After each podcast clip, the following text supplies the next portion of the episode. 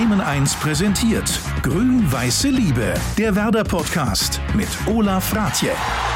Es ist nicht einfach, in diesen Tagen die Liebe zum Verein auszuleben. Seit über einem Jahr ist der Besuch im Stadion bis auf wenige Ausnahmen nicht möglich. Es ist also gerade eine Liebe auf Distanz. Und genau so heißt einer der bekanntesten Songs der Pop- und Rockband Revolverheld. Deren Frontmann Johannes Starte ist seit Kindestagen Werder-Fan und wird in dieser Episode seinem großen Fußballidol so nahe kommen wie nie zuvor. Werder-Legende Rune Bratzett wird ihn live aus Norwegen überraschen. Ich bin da. hey, moin. Ich freue mich sehr. Ist mir eine Ehre. Hallo. Hallo Johannes. Hallo Rune. Tierisch, das ist ja wirklich eine großartige Überraschung. Und warum Rune Bratzett für Johannes Strate und viele andere Bremer so ein besonderer Fußballer ist, das erfahren wir jetzt in dieser grün-weißen Liebesgeschichte. Hallo, ich bin Johannes Strate, gebürtig in Bremen, aufgewachsen in Bobswede bei Bremen und ich bin Werder-Fan seit 41 Jahren, denn äh, das war mein Geburtsdatum. Und ähm, Werder Bremen bedeutet mir wirklich viel, denn es ist eine der wenigen Konstanten neben meinen Eltern, die ich seit 41 Jahren habe. Und mein Platz im Stadion ist wirklich total variabel. Ich äh, habe wirklich schon äh, jede Tribüne gesehen und äh, bin da sehr flexibel, muss ich sagen. Moin Johannes. Moin. Normalerweise treffen wir uns in diesem Podcast ja zum Gespräch im Stadion. Du hast aber gerade ja. mit deiner Band Revolverheld eine neue Single draußen. Abreißen heißt die. Und streng genommen hast du deshalb auch jetzt gerade überhaupt keine Zeit. Aber für diesen Podcast und vor allem für Werder machst du eine Ausnahme, sodass wir jetzt über eine Leitung miteinander sprechen können. Aber wir merken allein schon, dass du dir diese Zeit jetzt nimmst. Werder ist schon ein sehr wichtiger Bestandteil in deinem Leben. Ja, absolut. Ich bin riesen Werder-Fan seit Geburt an. Mein Vater war schon Werder-Fan und so wird einem das in die Wiege gelegt. Und dann bleibt man natürlich auch dabei. Wie machst du das denn eigentlich, wenn ihr jetzt zum Beispiel auf Tournee seid und Werder spielt dann parallel? Flüstert dir dann immer einer das Ergebnis ins Ohr oder wie verfolgst du dann diese Spiele? Also ich sag mal so, in den letzten Jahren war es ja schon eher so, ähm, dass Werder jetzt eher weniger Abendspiele hatte unter der Woche, ähm, ähm, sondern eher 15:30. Und dann ist es schon so, dass ich den Soundcheck versuche so zu legen, dass ich das Werder-Spiel sehen kann. Oder wenn wir richtig gut eingespielt sind, dann machen wir den Soundcheck wirklich auch gelegentlich mal einfach nur in der Halbzeit. Viertelstunde, zwei Songs einspielen und jetzt macht's gut, tschüss. Äh, ich weiß noch, dass letztes Jahr, als wir das letzte Spiel gegen, ähm, gegen Köln hatten und da so grandios gewonnen hatten, da, ich mir, da hatten wir auch Soundcheck zu der Zeit. Und ich meine, da ging es um so viel, da habe ich mir dann mein iPad mit Sky Go wirklich auf die Bühne gestellt. Und wir haben Sound gecheckt. Und ich, es war wirklich so, wir haben einen Song gespielt. Und während dieses Songs, ich glaube, es war leichter sogar, hat Werder zwei Tore geschossen. Ich konnte diesen Song kaum singen, weil ich immer nur damit beschäftigt war, im Mikro, übers Mikro allen mitzuteilen, dass Werder schon wieder eine Bude geschossen hat. Also ähm, das sind schon schöne äh, Erinnerungen. Wir waren in Oberhausen. Das werde ich nie vergessen, den Tag. Ich in Oberhausen beim Soundcheck Werder gucken, irgendwie irgendeinen Song singen gefühlt. Und Werder schießt während eines Songs zwei Tore. Also ähm, ja, äh, ich, ich schaue schau schon, dass ich das alles gucken kann immer. Jetzt äh, schafft ihr das ja mit deiner Band Revolverheld äh, etwas beinahe Unmögliches möglich zu machen.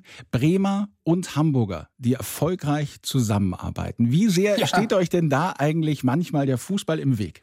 Ja, seit ein paar Jahren relativ wenig natürlich, weil, was ich ja auch traurig finde, sich der HSV aus der ersten Liga verabschiedet hat. Nun hat man gedacht, irgendwie, ja, die Arroganz dieses Clubs und äh, das ist jetzt auch mal ganz gut und Neuanfang. Und ich hätte wirklich fest damit gerechnet, dass sie also nach einem, spätestens nach zwei Jahren zurückkommen. Aber die zweite Liga ist eben auch auf einem sehr hohen Niveau, merkt man. Und der HSV hat immer Mitte der Rückrunde äh, eine, schwere psychologische äh, Scharte, dass sie dann immer wieder einbrechen. Und das tut mir fast ein bisschen leid mittlerweile. Also ich kenne jetzt einige Werder-Fans, die echt Mitleid mit HSV-Fans haben, weil auch die können ja nichts für ihren Verein. Ähm, und äh, bin sogar ein bisschen befreundet mit dem Simon Terodde, muss ich äh, zugeben. Den kenne ich nämlich noch aus Bochumer Zeiten. Mm. Guter Junge, echt äh, anständiger Kerl, hat's Herz am rechten Fleck, obwohl er beim HSV spielt. und ähm, ja, also ich, ich, äh, die Konkurrenz ist gering. Ich würde mir wünschen, ähm, dass der HSV wieder aufsteigt, weil ich natürlich total Bock auf ein Nordderby habe. Und dann kriege ich mich auch gerne mit den Jungs in die Haare. Ja, und diese besondere Rivalität zwischen diesen beiden Clubs, also zwischen Werder und dem HSV, die wurde ja im äh, Frühjahr 2009 auf die Spitze getrieben. Da sind ja die beiden Clubs innerhalb von 19 Tagen gleich viermal ja. aufeinander getroffen. In der Meisterschaft, im UEFA Cup und im DFB-Pokal-Halbfinale. Wie hast du denn diese Spiele damals erlebt? Ja, absurd. Aber natürlich muss man auch damals sagen, beide Clubs waren damals noch auf einem komplett anderen Niveau. also dass beide im DFB-Pokal-Halbfinale sind, in, im UEFA-Cup spielen und in der Meisterschaft waren ja auch beide Clubs noch weiter oben. Also äh, war natürlich super, weil es total spannend war und überhaupt die Clubs in den verschiedensten Wettbewerben gespielt haben. Also ich könnte mich gerne darauf einigen, dass wenn wir, wenn wir uns nochmal auf dem Level treffen, dann können wir auch meinetwegen drei von vier Spielen gegen den HSV verlieren. Aber äh, wir sind dann in diesen Wettbewerben äh, relevant. Was ist denn das Erste, woran du bei diesen Spielen denkst? Ist es dann diese ominöse Papierkugel oder woran denkst du? Ich glaube schon. Ja? Ja. Es ist wahrscheinlich die Papierkugel, wobei man dazu ja nochmal sagen muss, die kam aus dem HSV-Block. Ne? Niemand, niemand von Bremen kann was dafür wenn die da was auf den Rasen werfen. Aber ähm, ja, es war ja nicht nur das. Also Werder hat da schon sehr überzeugend gespielt und dann einfach auch verdient gewonnen. Ne? Und vor allem in Erinnerung, neben der Papierkugel bleibt natürlich ein Spieler bei diesen Aufeinandertreffen. Das war Tim Wiese, vor allem im DFB-Pokal-Halbfinale. Auch der Kollege Heiko Neugebauer aus der Radio Bremen Sportredaktion konnte kaum fassen, was er damals erlebte. Lass hören. Marcel Jansen mit dem langärmeligen Trikot, mit links, drei, vier Schritte Anlauf. Wiese springt da auf der Linie herum wie ein Verrückter und hält nochmal und hält nochmal. Tim Wiese hält drei Elfmeter von vieren und jetzt läuft er wie von der Tarantel gestochen auf die Bremer Fans zu da drüben. Und was ist das für ein Tollhaus und was ist das für ein Torwart? Und die Freude kennt keine ja, ja. Grenzen. Was hat das mit euch als Band damals gemacht, die aus Bremern und Hamburgern besteht? Ja, das war schon dramatisch. Also erstmal muss man natürlich sagen, Tim Wiese, was für ein Typ. Ne? Also das waren die Spiele, die hat der einfach geliebt. Wenn äh, die Hälfte des Stadions hat ihn geliebt und die andere Hälfte hat ihn abgrundtief gehasst und damit konnte der einfach total gut. Also der hat, ist wirklich ein Leistungstyp, der unter Druck einfach äh, Leistung bringen konnte. Und ja, für uns war das natürlich ein bisschen schwierig. Ähm, wir haben die Spiele auch nicht zusammengeguckt, weil man sich natürlich auch nicht ständig in die Haare kriegen will über irgendwelche Entscheidung, ja, das war doch ein Foul, das war doch niemals ein Foul und so. ähm, aber ich war danach eigentlich immer so, dass der andere zerknirscht dann gesagt hat, ja, ja, also herzlichen Glückwunsch, war schon verdient. So. Wie ist es denn eigentlich bei dir, wenn, wenn Werder jetzt verliert? Äh, beeinflusst dich das dann auch, auch vielleicht sogar in der Musik? Also klingt Revolverheld im Dubeljahr anders als vielleicht im letzten Jahr in der Relegation? Also macht das was mit dir, wenn Werder verliert? Das macht natürlich was mit mir, wenn Werder verliert. Und ich habe mich letztes Jahr auch wirklich lange damit auseinandergesetzt, dass es nun jetzt eben mal in die zweite Liga geht. Und irgendwann bin ich auch zu dem Punkt gekommen, dass ich gesagt habe, okay, dann ist das eben so. Äh, das haben schon andere überstanden und dann müssen wir eben auch da einen Neuanfang wagen und mal gucken, wie das ist. Äh, ich kenne das Gefühl ja gar nicht, aber auch das kriegt man wahrscheinlich hin. Aber mit dem Bandsound macht das natürlich nichts. Jetzt fanden diese Spiele gegen den HSV, die wir gerade gehört haben, 2009 statt. Da warst du 29 Jahre alt. Streng genommen ja bestes Fußballeralter. Absolut. Warum warst du da nicht auf dem Platz? Oder warst du dann doch immer mehr Fan als selber Fußballspieler? Ja, ich bin natürlich viel mehr Fan als selber Fußballspieler. Ich habe auch nie ernsthaft im Verein gekickt hatte natürlich auch dementsprechend überhaupt keine Ambitionen, habe eigentlich immer Musik gemacht mein ganzes Leben lang und Sport war immer ein Hobby habe auch in anderen Sportarten nie den Wunsch gehabt, das professionell zu betreiben. Ich bin ein klassischer Fan, der keine Ahnung vom Kicken hat, wenn's, wenn er es selber machen soll. Ich kann Freistoß schießen, aber ich kann nicht in der Ball herrennen. Na, immerhin. Wenn ja. wir jetzt in der Zeit noch etwas weiter zurückreisen, und zwar ins Jahr 2003 bzw. 2004. Da ging es bei euch als Band gerade los und bei Werner ja. ging es gerade richtig ab. Das Doublejahr mit dem Gewinn der Meisterschaft und des DFB-Pokals. Welche Bilder hast du da als erstes im Kopf? Ich habe damals äh, in Bremen gewohnt, auf dem Ostertor Steinweg. Und ähm, äh, es ist ja dann beim Auswärtsspiel in München entschieden worden, wo Uli Hoeneß ja noch großspurig gesagt hat, ja, es, das kann ja sein, dass, die, dass, die, dass Werder Meister wird, aber mit Sicherheit nicht in München. so, und dann macht Olli Kahn Bock und äh, wir gewinnen da 3-1. Ähm, wir haben das äh, in irgendeiner Kneipe geguckt und sind natürlich dann alle ausgeflippt. Und ich bin dann in der Tat mit der Straßenbahn zum Flughafen gefahren und habe die Mannschaft damit abgeholt. Weiß ich noch, Thomas Schaf hat vorne die Fahne aus dem Fenster des mhm. Flugzeugs mhm. schon rausgehängt. Und ja, also es war auf jeden Fall waren spektakuläre Bilder und äh, eine große Party dann. Konntest du denn damals in der Saison eigentlich auch häufiger live im Stadion mal dabei sein? Ich habe es in der Saison ein, zwei Mal geschafft. Ich weiß nicht mehr genau, welche Spiele, aber ähm, ja, ich war schon dabei. Jetzt hast du vorhin gesagt, dein Platz im Stadion ist variabel. Wo ist so dein Lieblingsplatz? Bist du denn eher so Ostkurve oder bist du keine Ahnung, egal wo halt noch Platz ist, da bist du.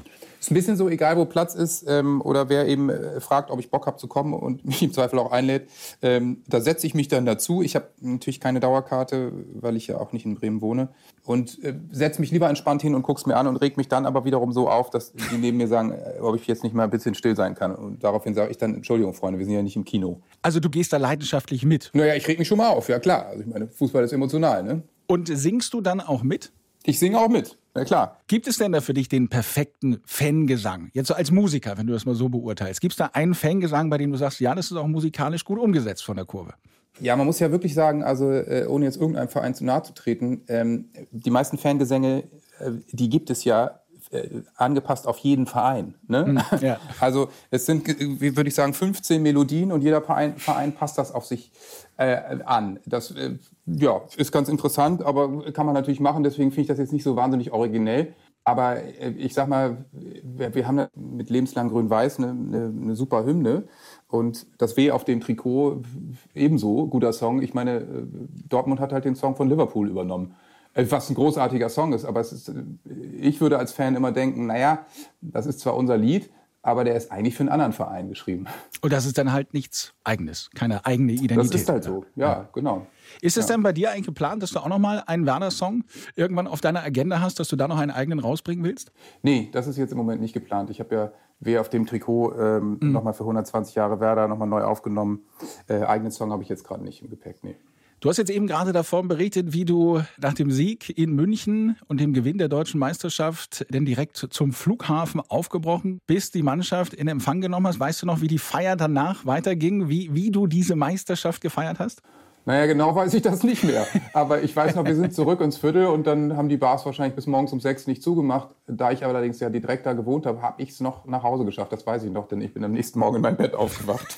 Also die Erinnerung ist noch da. Eine andere Erinnerung. Kannst du dich noch an dein erstes Werder-Spiel erinnern? Also sei es jetzt vielleicht, dass du äh, im Stadion warst oder dass du vielleicht vor dem Fernseher bewusst wahrgenommen hast oder im Radio. Ich, also verrückterweise kann ich mich an das erste Spiel nicht erinnern, aber ich kann mich noch so an die Zeiten erinnern. Als Rune Bratzett noch seine Hochzeit hatte bei Bremen, da war mein Vater eben total glühender Fan und da habe ich die ersten Spiele am Fernseher mitgeschaut äh, und dann eben gedacht, ja, was ist das für ein cooles Team und äh, finde ich super und äh, ich glaube, ich bin da auch Fan, ich fühle das. Dann hat dein Vater dich eigentlich zu Werder gebracht oder wer hat dich Ja. zu diesem Verein gebracht? Ja, mein Vater auf jeden Fall. Und der größte Held in deiner Kindheit war dann? Das war Rune Bratzett, der Elch, auf jeden Fall. Also so ein ruhiger, besonnener Typ, der sehr fair gespielt hat, aber trotzdem ja alles abgeräumt hat und so. Das war ja schon eine ziemliche Werder-Legende, muss man sagen. Also alle, die so weit zurückdenken und den kennen, waren ho hochgradiger Sympath. Ich glaube auch ziemlicher Publikumsliebling und hat einfach den Abräumer gespielt. Ne? Und ich meine, der hat so eine Ruhe ausgestrahlt. So ein Typ übersetzt in die heutige Zeit würde man sich ja wünschen. Rune Bratzett sicherlich einer der größten Spieler, die je das Werder-Trikot getragen haben. Insgesamt 230 Bundesligaspiele für Werder, 12 Tore hat er dabei erzielt. Eine echte Legende. Und Johannes, ich hoffe, dass du dich jetzt ein wenig freust, denn wenn alles klappt, müsste Rune Bratzett jetzt uns live aus Norwegen als dein Überraschungsgast zugeschaltet sein. Wirklich? Moin Rune, hallo. Hallo, ich bin da. Hey, moin. Ich freue mich sehr. Ist mir eine Ehre. Hallo, hallo Johannes. Hallo Rune. Tierisch, das ist ja wirklich eine großartige Überraschung. Ja, wir freuen uns sehr, Rune, dass, dass du dich aus Norwegen zuschaltest. Ich muss mal fragen, ihr beide kennt euch persönlich nicht. Ihr seid doch noch nicht begegnet, oder? Nee, nee, nee, wir kennen uns nicht. Ich war damals, ich war damals in der Zeit halt ein Kind, bin, äh, bin jetzt eben 40 und ähm, ja, war damals riesengroßer Fan. Also du, du hast mich sehr geprägt. Ah, Das, das ist schön zu hören. Äh, ich habe ein bisschen äh, Google äh, gemacht und äh, Spotify, so jetzt weiß ich ein bisschen mehr. Das ist doch schön, das freut mich. Ja, Rune, ich weiß gar nicht, ob du das eben schon gehört hast. Äh, Johannes hat gerade sehr von dir geschwärmt, von deinen Leistungen als Spieler und was du für ein Typ bist. Konntest du das schon hören oder warst du da noch nicht in der Leitung? Das, das habe ich schon äh, mitbekommen, ja. und ich bedanke mich natürlich. Das, äh, das ist schön zu hören. Na, sehr gerne doch. Wie ist das für dich, Rune? Du bist jetzt ja auch schon äh, über 25 Jahre nicht mehr in Bremen. Aber dass die Menschen dich hier in dieser Stadt nicht vergessen haben und nach wie vor, so wie Johannes gerade, so ins Schwärmen geraten, wenn sie von dir reden. Was macht das mit dir? Äh, ja, ich, äh, das äh, ist natürlich sehr, schön und das macht mich froh, natürlich. Äh, ich hatte auch eine unheimlich schöne Zeit da in Bremen.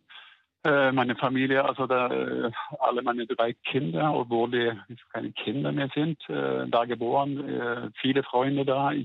Es, es ist was Besonderes mit äh, Bremen, mit Werder Bremen und äh, die Zeit da und das äh, geht nicht so schnell äh, vorüber. Also das, äh, ich, ich kenne das richtig, ne? das, das, das viel bedeutet für mich. Und dann bedeutet es natürlich auch viel, wenn, wenn Leute nicht gut in Erinnerung haben, weil ich, so ist es auch umgekehrt. Ne? Und, die Zeit da war einfach traumhaft für mich und wir haben viele Erfolge gehabt ne? und die Stimmung da, Trainer, Rehagel und alle da, das war, ja, das war was ganz Besonderes.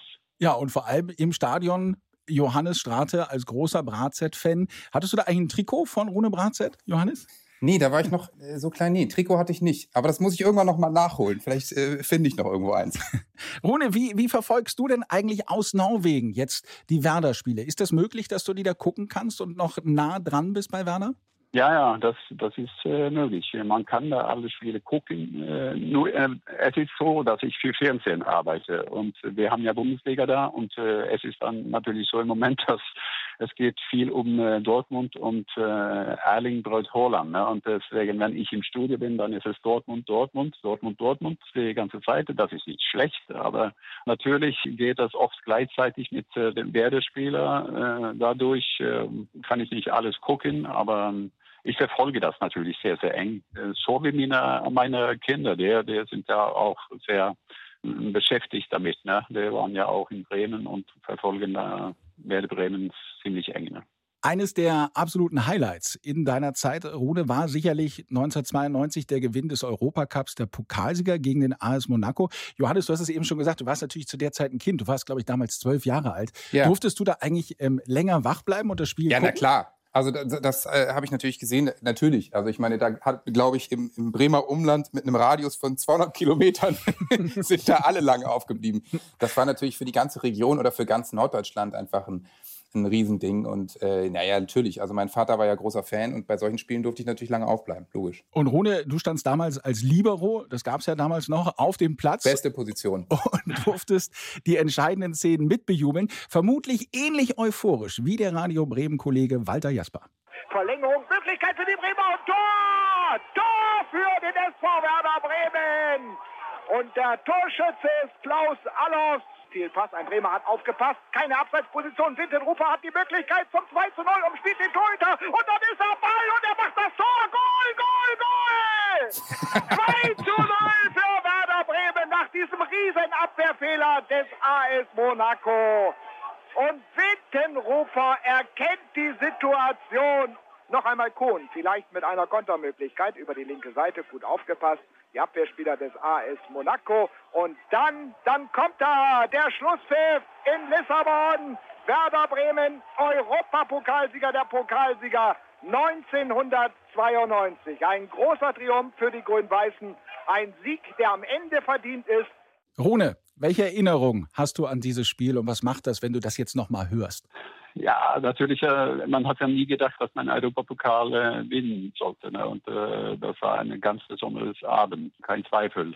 Und nachhinein auch diesen, äh, diese Stimmung in einem Hotel und äh, das Spiel natürlich auch. Und äh, ja, nee, also es war was, was ganz Besonderes. Wir waren ja auch immer wieder dabei, also auch im Europapokal. Ne? Also der, der Halbfinale äh, hier und da ne? und äh, Viertelfinale. Und wir, wir waren eine Pokalmannschaft, äh, auch auch wenn wir zweimal Bundesliga gewonnen hatten, ne, war es äh, waren wir ziemlich gut in Europa. Ne? Und äh, solche Spiele gab es äh, oft und äh, Wunder von Wese kennen wir ja, ne? also viele, viele schöne Spiele, aber es ist natürlich was Besonderes, wenn man einen Pokal holen kann. Ne? 1994 hast du dann deine Karriere beendet und bist zurück nach Norwegen. Johannes, wie war das denn eigentlich für dich, dass dann dein Lieblingsspieler plötzlich den Verein verlässt? Ja, sowas ist natürlich immer traurig, aber kann man natürlich äh, äh, total verstehen. Und wenn man dann so großartige Erfolge gefeiert hat wie Rune, ich glaube, alle in diesem Verein waren einfach wahnsinnig dankbar und froh, äh, Rune, dass du überhaupt da warst. Deswegen äh, haben, glaube ich, alle natürlich waren alle traurig, aber haben alle gesagt, also äh, wenn es einer verdient hat, jetzt äh, zurück nach Hause zu gehen, dann Rune.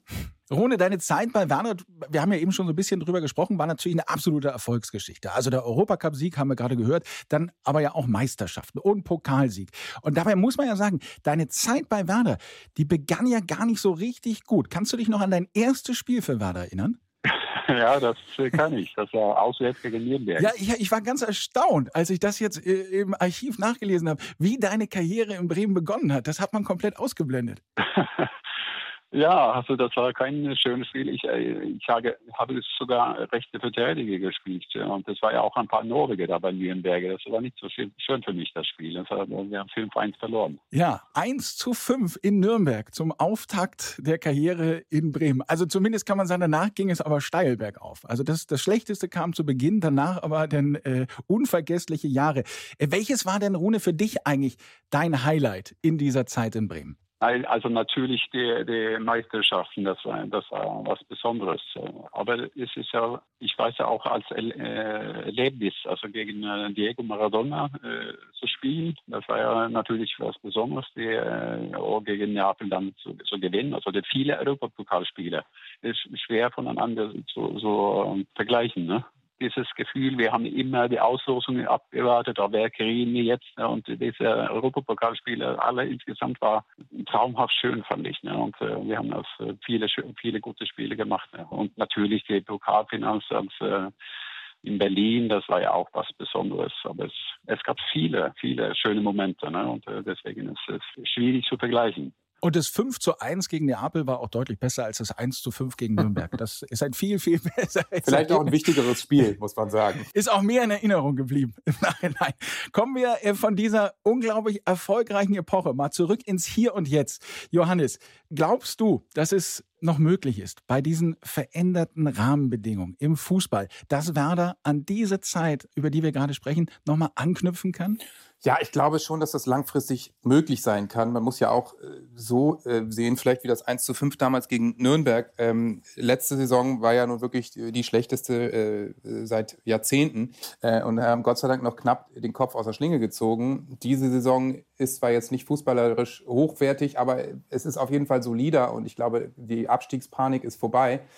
Vielleicht können wir ja uns auch in kleinen Mäuseschritten so langsam nach vorne entwickeln und Gladbach hat es ganz gut vorgemacht in den letzten Jahren. Ähm, die waren eigentlich auch eher ein Club aus dem Niemandsland und spielen doch jetzt eigentlich, auch wenn sie jetzt gerade vielleicht mal sechs, sieben Spiele verloren haben und ähm, äh, mit der Trainergeschichte nicht so ganz, äh, das eigentlich nicht so ganz glücklich ist, die haben es vorgemacht, dass man doch auch wieder eine Bedeutung ähm, haben kann. Und so ein Weg wäre für uns natürlich wünschenswert. Also ich äh, habe die Hoffnung nicht aufgegeben, dass wir ähm, irgendwann schon auch wieder eine größere Bedeutung im deutschen Fußball spielen können. Rone, wie siehst du die aktuelle Entwicklung bei Werner? Ja, also ich denke auch, dass man nie die Hoffnung verlieren soll. Ne? Also dass, äh, das viel ist möglich. Äh, und, äh, aber es ist natürlich schwer, weil die Mannschaften äh, da oben, die stehen oft da oben und äh, verdienen dadurch viel Geld, in, äh, auch im Europapokal. Und es ist ein schweres Stück Arbeit, kein Zweifel. Es ist überhaupt nicht einfach.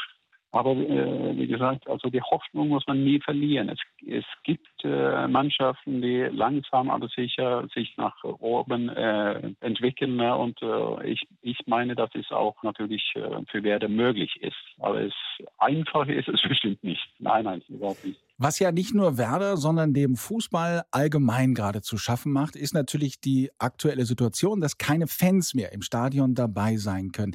Wir erleben also seit über einem Jahr diese sogenannten Geisterspiele. Johannes, was macht das mit dir? Ja, also ich bin immer wieder überrascht, wie schnell man sich daran gewöhnt. Ne? Also am Anfang, oder man hat ja schon mal Geisterspiele gesehen in seinem Leben, äh, wenn dann ein Verein eine Strafe gekriegt hat und dann war das immer so völlig unnatürlich und Jetzt guckt man wahrscheinlich das 50. oder 80. Spiel, äh, wenn man alle Wettbewerbe zusammennimmt. Und ich gucke viel Fußball. Äh, und es ist völlig normal, dass man die Spieler irgendwie rufen hört und da eben kein, kein Publikum dabei ist. Also äh, ich finde, es funktioniert auch so. Natürlich fehlt so ein bisschen die Euphorie, aber wenn es dann in die entscheidende Phase der Saison geht, geht oder auch ein Pokalspiel, dann fieber ich schon auch genauso mit, als als wenn Fans im Stadion wären. Also ist es gut zu sehen, dass es auch ohne Fans funktioniert, weil sonst hätten wir jetzt seit zwei Jahren den Spielbetrieb einstellen müssen. Ohne wie sehr vermisst du, auch in deiner Funktion als TV-Experte, so diese Stimmung der Fans im Stadion gerade? ja, man, man, vermisst das. Aber so wie Johannes sagt, man, man äh, gewöhnt sich schnell daran. Äh, so sind wir Menschen und das ist gut, gut so, dass wir weiter Fußball gucken kann. Ne? Äh, aber man sehnt sich danach, dass, dass die Fans wieder da sind und äh, man sieht ja die Heim- und Auswärtsspiele, die, die sind ja fast gleich jetzt. Also das, die Bedeutung von, von Fans, dass man sieht das jetzt, ne, dass es einen riesen Unterschied macht und natürlich die Stimmung, das ist ja ja, man vermisst das, aber man, man gewöhnt sich daran und es ist ja gut, dass wir ähm, diese Ablenkung hat, dass man Fußball gucken kann. Ne? Also das gibt ja so viele Menschen jetzt, die viel zu Hause sitzen und äh, sozial nicht mehr so viele Kontakte haben ne? oder, oder, haben darf. Äh, auch in Norwegen, wo wir nicht so große Probleme haben, ist es ja auch trotzdem äh, Lockdown äh, jetzt fast überall. Ja, hoffen wir, dass es gut, gut geht und dass äh, unser Leben da normalisiert wird in ein halbes Jahr oder so, dann äh, habe ich bestimmt äh, geht der Sommer vorbei und ich denke, wir, wir müssen alle nicht so viele rumreisen. Dein äh, Mannschaftskollege Marco Bode, dein ehemaliger, hat hier in diesem Podcast gesagt, er hofft, dass der Fußball aus dieser Situation, die wir jetzt gerade haben, lernt und dass wir erkennen, wie wichtig die Fans für dieses Spiel sind. Glaubst du auch, dass der Fußball hier einen Lernprozess durchschreitet, Rune? Ja, das, äh, das denke ich äh, bestimmt. Äh, ich sehe das auch so. Das ist eine, das Fußball ist nicht nur für die, die das spielen, aber es, das ist so, so wichtig für uns oder für, für Leute, die im Fußball sind, dass die, die Fans wieder zurückkommen und es bedeutet so viel viel mehr als nur die, die, dieses äh, Ergebnis äh, vom Spiel zu spielen, aber diese Zusammenhaften. Man beschäftigt sich mit Fußball und das bedeutet viel mehr als nur Punkte. Ne? Ach, Johannes, hast du auch die Hoffnung, dass der Fußball aus dieser Situation jetzt etwas lernt? Ja, also ich äh, kann mir das durchaus vorstellen, ähm, dass wir einiges daraus lernen und, und äh, dass, dass es in den nächsten Jahren im Zweifel auch die Bedeutung einfach noch klarer ist und das einen höheren Stellenwert hat und dass man es einfach noch mehr zu schätzen weiß. Ich glaube, wenn, wenn wir als Fans irgendwann wieder in die Stadien dürfen, ähm, äh, davon mal ab, wird das einfach eine wahnsinnig große Euphorie sein und vieles, was ähm, als selbstverständlich erachtet wurde, äh, wird dann einfach äh, total abgefeiert, weil es einfach wieder was ganz Besonderes ist. Wenn wir über die Entwicklung gerade im Fußball reden, dann gibt es ja auch Fans, die sich mehr und mehr abwenden, weil sie diese Kommerzialisierung ablehnen. Und als Beispiel für eine Fehlentwicklung wird da häufig auch die Fußball-WM in Katar angeführt. Rune, bei dir in Norwegen gibt es da ja sogar ganz konkrete Boykottaufrufe. Wie, wie stehst du dazu? Ja, wir haben ja jetzt gesehen, äh, Nationalmannschaft, die norwegische erst und auch die mhm. deutsche, haben sich äh, geäußert, so auf den Trikots äh, Human Rights äh, darauf geschrieben und das ist natürlich äh, wichtig und ich denke Boykott, äh, ich, ich bin nicht sicher, ob das das Richtige ist. Man muss erst versuchen, Dialog zu suchen und äh, vielleicht, äh, was wir jetzt machen, nicht boykotten, sondern ständig, dass mehrere Mannschaften, mehrere Länder sich zusammentun, um äh, ein bisschen Druck zu machen. Ne? Das, das große Fehler ist ja, dass man äh, diese WM erst äh, Katar gegeben haben, also das, ohne dass man äh, richtig vor den äh, Änderungen vor, de, vor den erst, ne? dass wir, die müssen zeigen, dass, dass die, das Leben für, für die Arbeiter da, die meistens Ausländer sind, verbessern ne? und äh, dass die äh, richtig sich beschäftigen. Leider so ist es so, dass wenn, wenn man viel Geld haben, dann, äh, dann erreicht man viel und äh, dann ist, das sind die Menschenrechte nicht mehr so wichtig. Also, und das ist natürlich sehr, sehr traurig. Johannes, wie verfolgst du diese Debatte gerade? Ähm, ja, Rune hat natürlich recht. Ich habe auch den Bericht von Amnesty International nochmal gelesen, die auch gesagt haben, ein Boykott wäre jetzt die falsche Lösung, ähm, weil es einfach wichtig ist, hinzugehen, genau hinzuschauen, den Finger immer wieder in die Wunde zu legen, wie Rune schon sagte, immer wieder Druck zu machen, darauf aufmerksam zu machen, vor Ort zu sein, auf Missstände aufmerksam zu machen. Da erreicht man natürlich viel mehr, als wenn man das jetzt boykottiert. Dann kriegt niemand die Missstände mit. Und so traurig wie es ist, es ist ja wohl schon besser geworden in Katar. Es war vorher noch viel katastrophaler. Aber ähm, jetzt muss man eben, eben hinfahren und äh, ganz klar Stellung beziehen. Also das die, hat die norwegische und deutsche Nationalmannschaft natürlich gut gemacht. Aber da muss man jetzt eben auch dranbleiben und sich der Verantwortung bewusst sein. Aber ich, ich glaube schon, die Vergabe dieses Turniers, die ist wahnsinnig fragwürdig und äh, das hätte man anders lösen können. Jetzt ist es, glaube ich, gut, dass man hinfährt und dann einfach auch sich die Sachen genau anguckt und nicht wegschaut. Bei all dem, was im Fußball allgemein vielleicht gerade falsch läuft, Johannes, warum bleibst du dem Fußball und ganz speziell, warum bleibst du Werder treu und wahrscheinlich auch für immer treu? Ach, das ist eine lebenslange Beziehung, ne? Und ich glaube, wenn man mit etwas so emotionalisiert ist, wie wir Fans mit dem Fußball oder ich mit Werder Bremen, ähm, dann bleibe ich natürlich auch lebenslang dabei. Das ist ja total klar. Und wenn da äh, im Verband irgendwelche Strukturen korrupt sind und vielleicht irgendwelche Turniere merkwürdig äh, vergeben werden, ähm, bei Werder ist es einfach so, da habe ich äh, auch als Botschafter für Nachhaltigkeit mittlerweile für den Verein so viel Einblicke in den Verein, dass ich schon sagen kann, da sind die Strukturen noch so, wie ich sie auch gut finde und, und ähm, nachvollziehen kann und auch unterstützen kann. Und das ist natürlich gut, dass ich bei dem Verein, wo ich schon so lange Fan bin, äh, einfach das auch sagen kann. Deswegen werde ich, kann ich eben Werder mit ihren Werten auch nach wie vor unterstützen und werde dabei bleiben. Rude, zum Abschluss. Vielleicht nochmal, wir haben das eben schon so ein bisschen gehört, wenn du über deine Zeit hier in Bremen gesprochen hast. hast ähm, auch heute noch. Was bedeutet dir Werder Bremen mit seinen Fans und dieser Stadt Bremen? Ja, unheimlich viel. Äh, das ist meine zweite Heimat, kein Zweifel. Es, es ist äh, Gefühle äh, und man entscheidet sich nicht, ob man, ob man ein, Fan bin oder das ist ein Gefühl ja, es, es bleibt einfach so. Ne? Und äh, für mich ist das äh, unheimlich wichtig. Phase von meinem Leben. Es ist ein extra Leben eigentlich. Ich, ich habe ja überlegt, fahre ich runter oder fahre ich nicht runter, als wir dieses Angebot bekommen haben. Ne? Und meine Frau hat gesagt, wenn, wenn wir hier bleiben, dann, dann verlieren wir diese, äh, diese Möglichkeit, eine Sprache, eine Kultur zu lernen und äh, neue Kultur zu erfahren und zu lernen. Das, äh, und das, äh, sie hat ehrlich recht gehabt. Ne? Eine weise Frau, kann ja, man sagen. Tausende Menschen sind da sehr glücklich in dieser Stadt und Umgebung, dass diese Entscheidung sehr, sehr, sehr ausgefallen ist. Johannes, gibt es denn eigentlich von dir noch eine Frage, die du deinem Lieblingsfußballer stellen möchtest? Jetzt ist die Gelegenheit. Weil vorhin hast du gesagt, Freistoßschießen ist nur deine Spezialität. Ich glaube, Runes Spezialität war der Kopfball. Vielleicht kann er dir da noch einen Tipp geben. Oder gibt es etwas anderes, Johannes, was du noch wissen möchtest? Äh, gute Frage. Nee, ich, dann würde ich mal äh, fragen, ähm, eher so, was hörst du eigentlich für Musik? Och, äh, ich bin sehr, sehr, also ich höre äh, klassisch viel, äh, weil ich im Radio, wenn ich Radio höre, dann, dann quatschen die so viel. Das stimmt. Und deswegen muss ich auch ab und zu Ruhe haben. Aber ich höre eigentlich alles.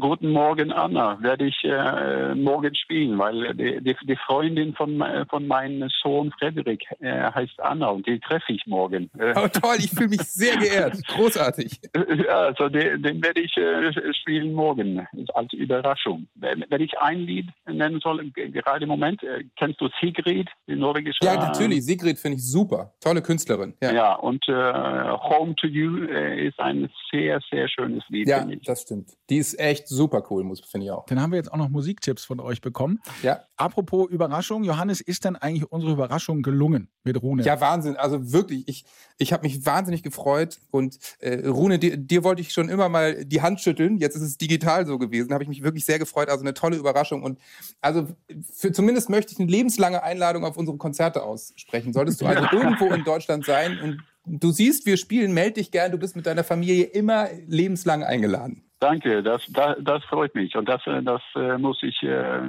schaffen, irgendwo nach Bremen zu kommen und ein Konzert zu hören oder irgendwo anders und bringe alle mit. Ja, unbedingt. Äh, und gerne zum Konzert. Das war, das war sehr schön. Und wir treffen uns dann alle im Stadion. Ich sage erstmal oh ja. ganz, ja. ganz vielen herzlichen Dank an Johannes Strate. Vielen lieben Dank, Rune Bratzett, dass ihr es möglich gemacht habt. Danke für dieses Gespräch. Vielen Dank. Vielen Dank. Ich rufe jetzt gleich erstmal meinen Papa an und erzähle ihm, dass ich mit Rune Barzelt gesprochen habe. Ja, all, alles Gute, Johannes, ne, für, für deine Karriere. Ja, vielen Dank. Für, für deine Karriere und dein Leben sonst. Ebenso. Danke dir auch. Grün-Weiße Liebe, der Werder-Podcast von Bremen 1.